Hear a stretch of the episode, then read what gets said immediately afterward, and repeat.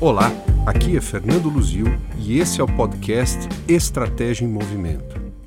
Estamos gravando e publicando esse programa poucos dias após as festividades de Natal e de Réveillon.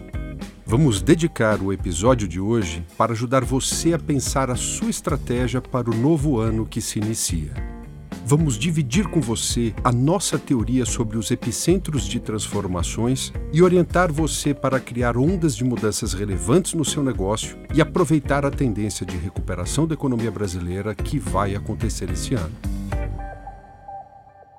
Nas primeiras semanas do Ano Novo, normalmente nós guardamos aquele misto de esperança e de ansiedade por mudanças para melhor. E no embalo do pensamento positivo que o reinício de um novo ciclo sempre proporciona, as pessoas se perguntam o que fazer para conquistar ou manter prosperidade e serem mais felizes na vida pessoal e profissional. Talvez por isso também esta é uma das melhores temporadas do ano para as pessoas repensarem as suas estratégias. Na celebração do Réveillon, quando faltavam poucos minutos para a virada do ano, você deve ter criado ou reafirmado os seus desejos mais íntimos para o ano novo. Alguns deles você dividiu com as pessoas mais próximas logo no primeiro dia do ano, como que um exercício para testar as suas hipóteses. Outros desejos você ainda mantém escondidos, guardados só para você pelo temor de gerar possíveis constrangimentos para as pessoas mais queridas. O fato é que naqueles poucos minutos antes de iniciar a contagem regressiva ao lado das pessoas com quem você escolheu curtir a passagem, você provavelmente formulou as chamadas resoluções de ano novo que sempre fazemos para nós mesmos ano após ano. Esse é um dos rituais mais importantes do ano para você se reconectar com as suas potencialidades e, ao mesmo tempo, com as suas fragilidades, num balanceamento de forças que gera uma energia criativa muito importante para definir as suas aspirações para o novo ano.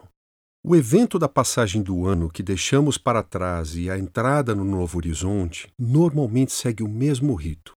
Enquanto as celebrações próximas à virada vão acontecendo, é natural e até mesmo saudável que você tenha vivenciado um breve momento de meditação solitária e silenciosa sobre tudo aquilo que você não quer mais carregar ou tolerar no novo ano.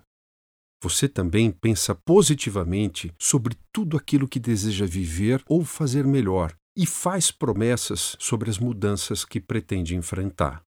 Na volta para casa, você divide com quem está ao seu lado os seus sonhos e metas e vai trocando ideias sobre as fichas que caíram naqueles poucos segundos de silêncio no meio da festa. Em certa medida, o mesmo acontece com as empresas. Todo final de ano ou no início do ano seguinte, empresas nos procuram querendo ajuda para refletir sobre as prioridades para o ano seguinte e colocar os gestores e as gestoras na mesma página. Por isso, nós resolvemos dedicar o sétimo episódio desse podcast e o primeiro do ano para te sugerir um bom caminho para conduzir o seu pensamento sobre esses temas. Vou orientar você para refletir sobre o negócio como um todo, mas tudo o que eu vou falar você também pode adaptar para pensar uma unidade de negócios, uma área ou departamento da empresa. Serve para qualquer tamanho de empresa em qualquer setor da economia e, com algumas adaptações, serve também para pensar a sua estratégia pessoal.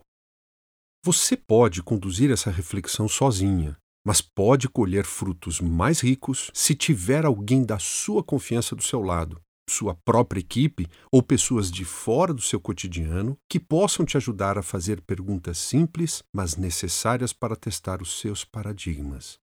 Afinal de contas, o peixe não costuma enxergar a água. Antes de mais nada, é muito importante lembrar que o principal risco que a sua empresa e você mesmo corre é seguir fazendo mais do mesmo.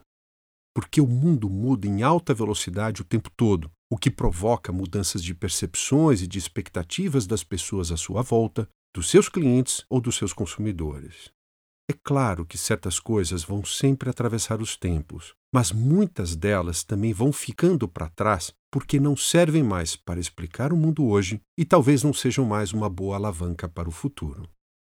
Outro risco muito perigoso é tolerar uma atitude pessoal e um ambiente organizacional de complacência, em que as pessoas evoluem lentamente, tornam-se zeladoras do status quo e ficam preguiçosas para fazer mudanças evidentes que vão exigir muita energia e empenho.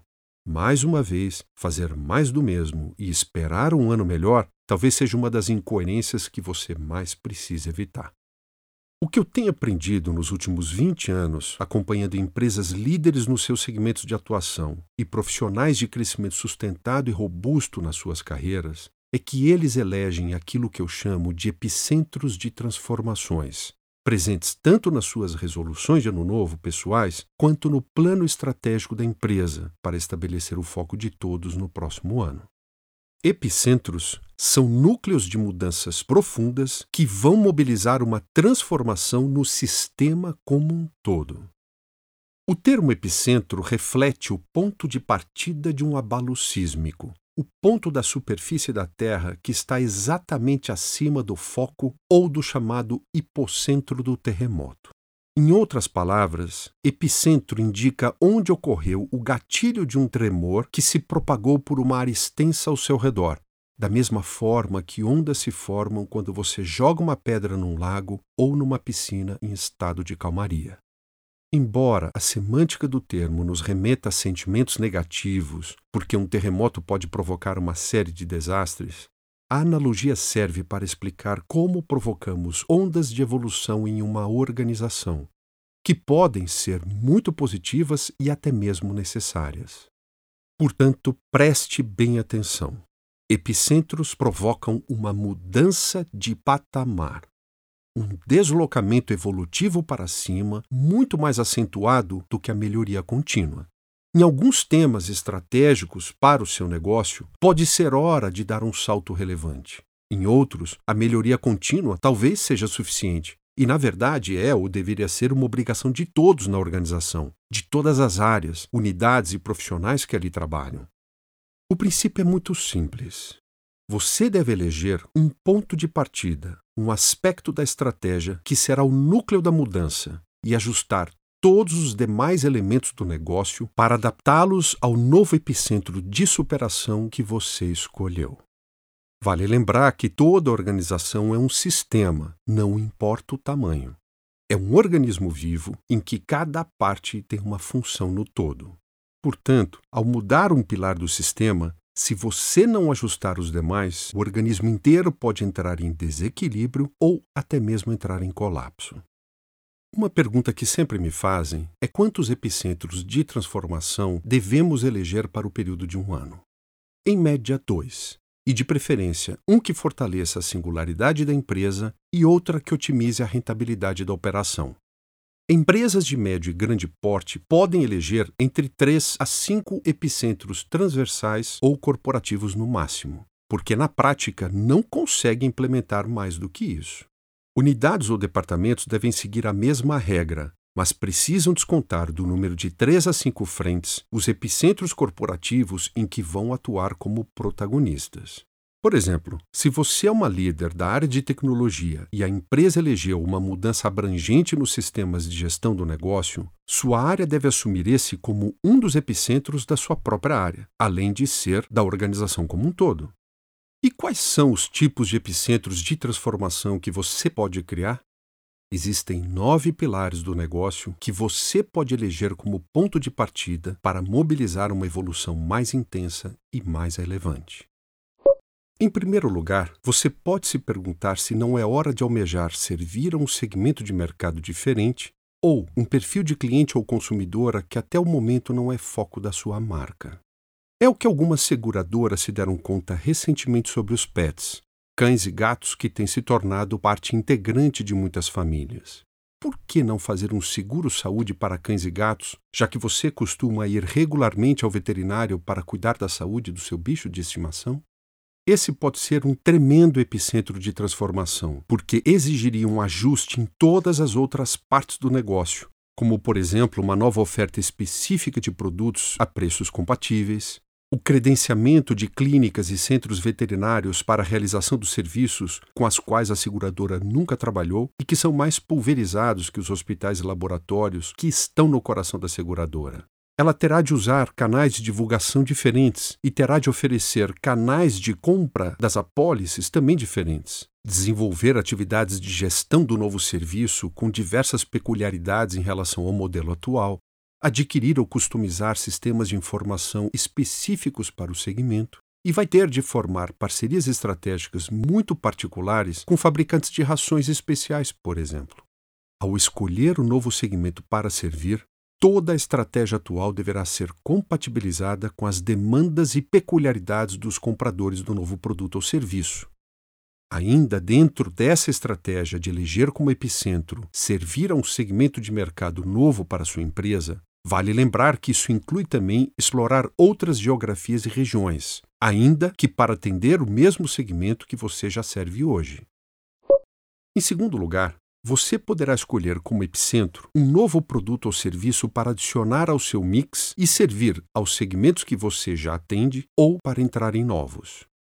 Exemplo disso é o que a Uber fez quando lançou fora do Brasil a Jump. Fazendo uso do mesmo aplicativo de localização de um carro mais próximo, você pode encontrar uma bicicleta elétrica com três potências de impulso diferentes para pedalagem assistida, reservar para o seu uso destravar a bike e sair pedalando a um preço bastante acessível.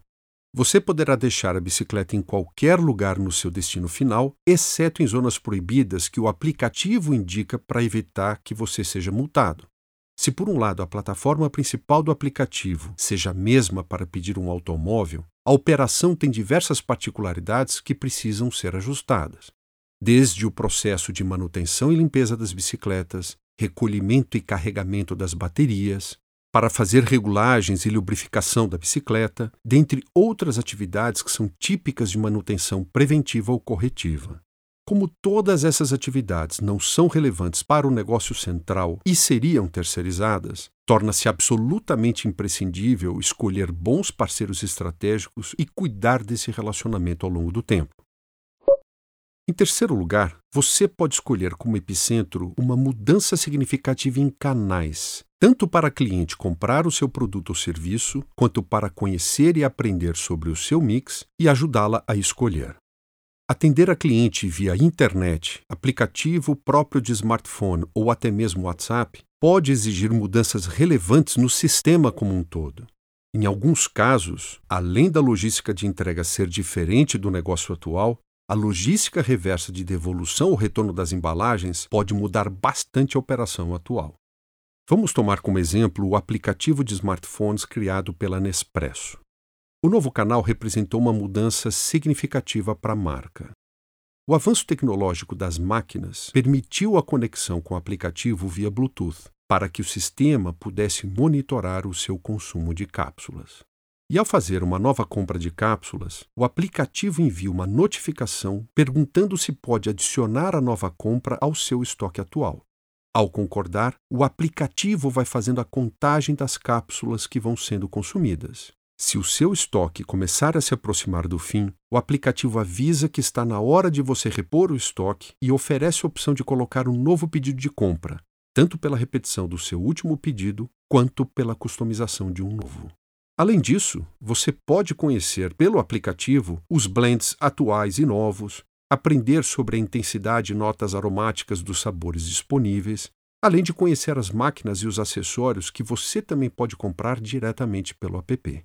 O novo canal exerce um papel duplo, tanto de compra de produtos quanto aprendizado sobre cafés e experiências de uso do sistema Nespresso. Em quarto lugar, você pode escolher como epicentro a mudança do tipo de relacionamento que estabelece com os clientes para entregar mais valor no serviço ou para reduzir custos da operação. Exemplo disso é gerar mais conteúdo assimilável no ponto de venda ou na própria internet para o consumidor se autosservir de informação e poder tomar a melhor decisão de compra ou realizar operações triviais sem precisar de assistência pessoal de um profissional e isso vai reduzir o custo de pessoal na loja ou no call center. Essa foi uma das estratégias acertadas da rede de hotéis Citizen abreviação de Citizen Mobile ou em português Cidadão Móvel. Essa rede ainda não tem unidades no Brasil, apenas na Europa, nos Estados Unidos e na Ásia. A estratégia inovadora desse hotel é oferecer o que eles batizaram de luxo acessível, o Affordable Luxury. A rede oferece um show de design nas áreas sociais do hotel que convida a hóspede a permanecer em áreas de convivência muito charmosas e não ficar confinada no seu minúsculo apartamento. Um dia nós ainda vamos dedicar um episódio inteiro sobre esse case, porque ele é fantástico. Mas por hora é suficiente exemplificar o que o CitizenM fez para mudar o modelo tradicional de relacionamento com o cliente de uma assistência pessoal para o modelo de autosserviço em praticamente todas as áreas do hotel, com exceção da limpeza e organização de eventos, dentre outras. Na chegada, por exemplo, o CitizenM eliminou a profissional do processo de check-in que hoje é totalmente realizável por um terminal de autosserviço. Você segue as instruções de um sistema muito simples, em uma tela sensível ao toque, e pelo seu nome ou número da reserva você localiza o seu contrato de hospedagem, aproxima um cartão de acesso disponível no balcão em contato com uma superfície que magnetiza os seus dados e libera sua subida para o quarto.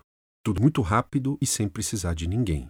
E no final da hospedagem, você ainda pode usar o cartão como uma etiqueta de bagagem para sua mala e uma lembrança do hotel. Essa experiência é percebida como parte de um serviço super descolado e moderno, além de reduzir a despesa com a folha de pagamento do hotel. Em quinto lugar, você pode escolher como epicentro mudar o modelo de receitas do negócio. É o que diversos varejistas têm procurado fazer, implementando um modelo de assinatura para complementar a tradicional receita por unidade vendida no ponto de venda ou na loja virtual. Nesse sentido, algumas empresas têm oferecido a entrega de amostras de produtos na casa da consumidora uma vez por mês, para que ela possa conhecer as novidades e, se desejar, pode comprar o produto que mais gostou em quantidade por meio da loja virtual da marca. Esse tipo de modelo de assinatura tem sido adotado por varejistas como o Walmart nos Estados Unidos pelo serviço Goodies, por exemplo. Outro tipo de serviço de assinatura é o que varejistas como o Pão de Açúcar têm oferecido no Brasil. O Pão de Açúcar Viva Vinhos é um programa de assinatura de vinhos que são entregues na sua casa a um preço fixo mensal. Mais uma vez, independente das características da oferta, todo modelo de negócios tem de ser adaptado para a mudança exigida pelo novo epicentro, o que resulta na transformação do negócio. Outra referência que eu acho muito interessante de epicentro a partir do modelo de receitas é uma inovação estratégica recente do grupo norte-americano de moda Urban Outfitters. Em julho de 2019, a companhia lançou o modelo híbrido de assinatura mensal e de aluguel de roupas que chamou de Nuli. Por 88 dólares mensais, uma cliente pode escolher seis peças de roupas de uma coleção de novos designers, marcas icônicas e achados vintage de qualquer uma das suas marcas, a Anthropologie, Urban Outfitters e a Free People. A cliente pode usar as roupas o quanto quiser ao longo do mês e depois pode trocar por outros modelos no mês seguinte. Mas se ela por acaso resolver ficar com algumas das roupas que vestiu naquele mês, ela terá de comprá-las. A hipótese da estratégia, naturalmente, é promover um impacto positivo nas receitas, porque além de gerar uma receita estável pela assinatura, o aluguel mensal, certamente o modelo vai acabar adicionando ao ticket médio a compra das peças que a cliente vai querer continuar usando. Resta saber como o grupo vai manejar a dimensão dos custos, porque moda, você sabe, exige do modelo de negócios muita agilidade organizacional, muita eficiência e um controle rigoroso de gastos. O outro impacto positivo é, sem dúvida, a percepção das consumidoras sobre a pegada de sustentabilidade da marca, porque o aluguel de roupas pode ser uma saída para o consumismo em uma indústria que tem sido muito apedrejada pelos altos índices de poluição que ela gera em sua cadeia produtiva. Ao nosso ver, essa iniciativa representa uma mudança impressionante para uma marca incumbente que nasceu em 1970. Existem diversos tipos diferentes de modelos de receitas que você pode adotar no seu negócio, como, por exemplo, receita por unidades vendidas, que é o modelo tradicional do varejo, o preço fixo por uma assinatura mensal ou anual, a receita por uso ou consumo, como por exemplo os coworkings têm feito ao cobrar uma taxa de uso por hora de sala de reuniões, receitas pelo licenciamento da marca, venda de espaço publicitário nos seus diversos pontos de contato com o mercado, uma taxa pela cessão de franquia ou franchising, a receita por uma transação realizada entre partes e a receita de serviços profissionais. Um dos exercícios de prototipagem de novos modelos de negócios que eu adoro fazer na Luzil é escolher um tipo de receita financeira por vez que seja diferente do atual e simular como o negócio como um todo do nosso cliente teria de se adaptar para adotar aquela prática e qual seria o modelo de negócios resultante daquela transformação. No final de uma maratona de prototipagem dos novos modelos de negócios, nós avaliamos os prós e contras de cada um para levar um debate mais rico ao cliente.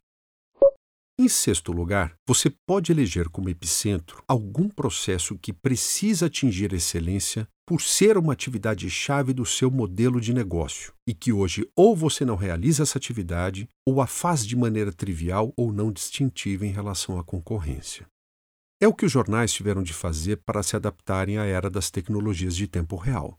Vale tomar como exemplo o jornal norte-americano The Washington Post, que se tornou uma referência internacional por ter conseguido se adaptar à disruptura provocada pelas mudanças de hábitos em torno da internet. Uma das atividades-chave de qualquer jornal é a capacitação para manter o seu time de jornalistas e a equipe de suporte permanentemente atualizados. O que salvou o Washington Post de um declínio progressivo e voltou a dar lucro nos últimos três anos foi a transformação digital do jornal, que o tornou muito mais dinâmico e interativo com as assinantes por meio do aplicativo móvel e pelo site da empresa. Mas não adianta entregar tecnologia para um time que foi formado na era do jornal impresso. Portanto, um dos epicentros-chave do Washington Post foi investir na capacitação dos jornalistas e dos seus assistentes para pensarem digitalmente e promover uma mudança cultural que estimule a experimentação e uma maior velocidade nos processos de criação de artigos e notícias. Em sétimo lugar, você pode eleger como epicentro um recurso-chave para o modelo de negócios que a sua empresa precisa adquirir ou fortalecer. Recursos-chave podem ser softwares ou aplicativos, hardware e equipamentos em geral, instalações, patentes de sistemas ou novas ideias, pessoas ou até mesmo a marca. Ainda pegando carona no exemplo da transformação dos jornais, o Washington Post criou um sistema muito poderoso de rápida editoração de notícias que tem algumas particularidades. Além de uma amigabilidade e um design impressionantes, Algoritmos de analítica de dados ajudam a sugerir títulos e melhorias no texto para que a jornalista rapidamente possa criar notícias ao longo do dia.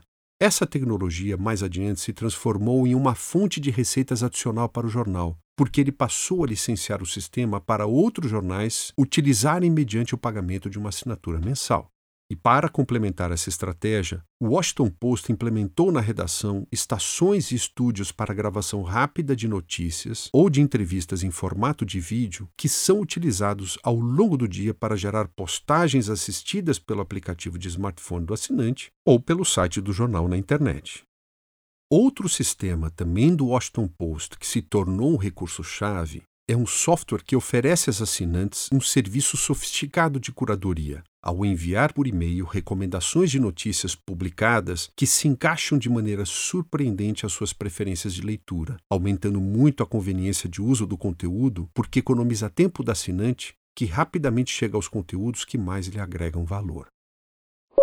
Em oitavo lugar, você pode eleger como epicentro alguma nova parceria estratégica que precisa formar ou expandir para complementar e fortalecer o seu modelo de negócios.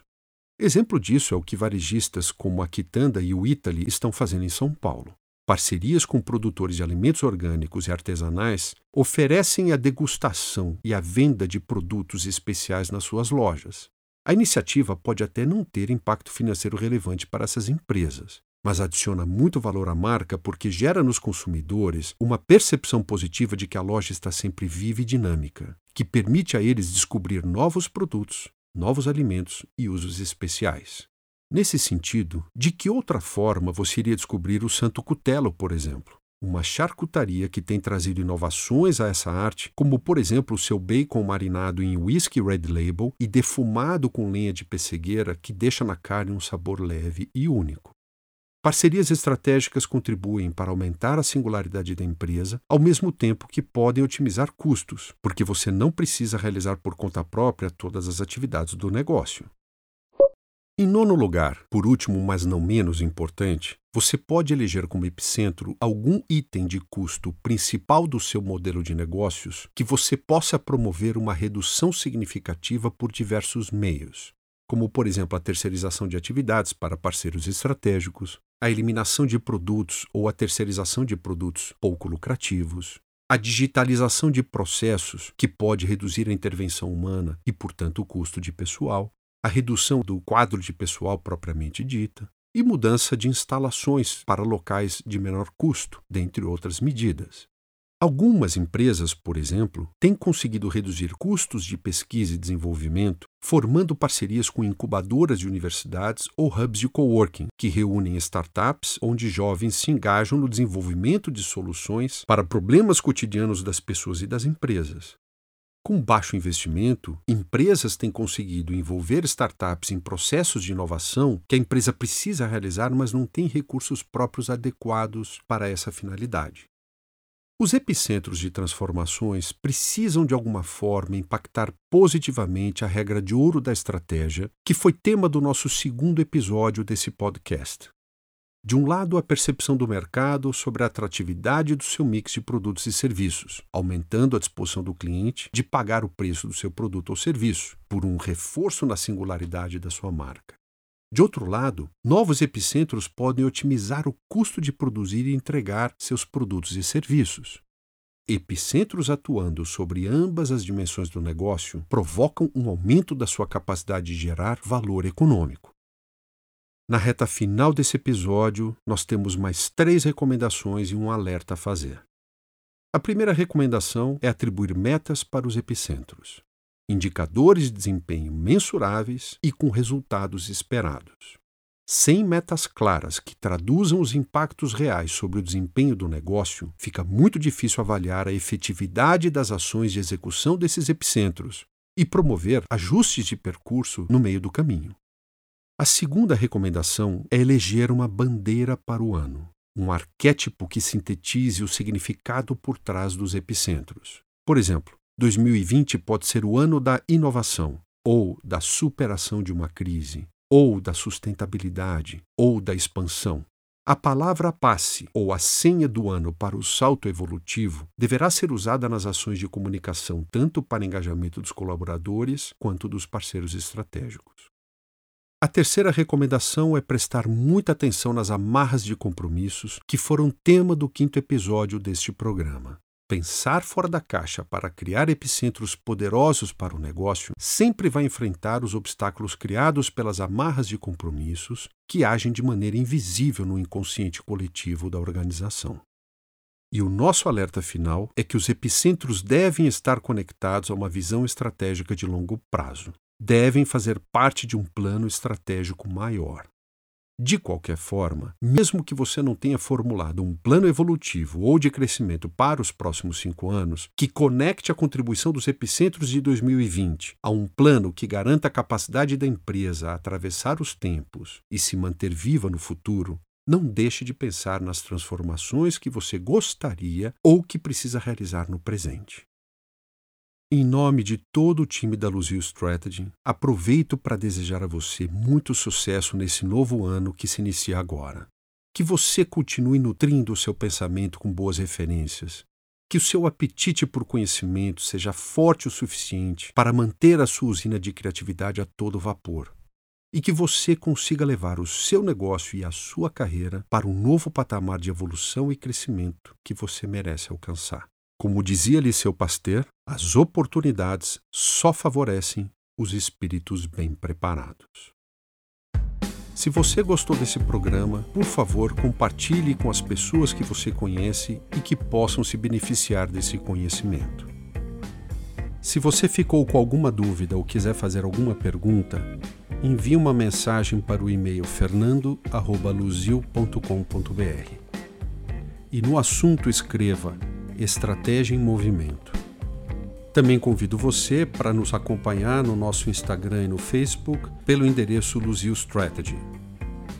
No meu blog fernandoluzio.com.br Você também poderá acessar alguns artigos interessantes sobre temas que nós temos aprendido serem absolutamente relevantes para qualquer empresa em qualquer setor da economia.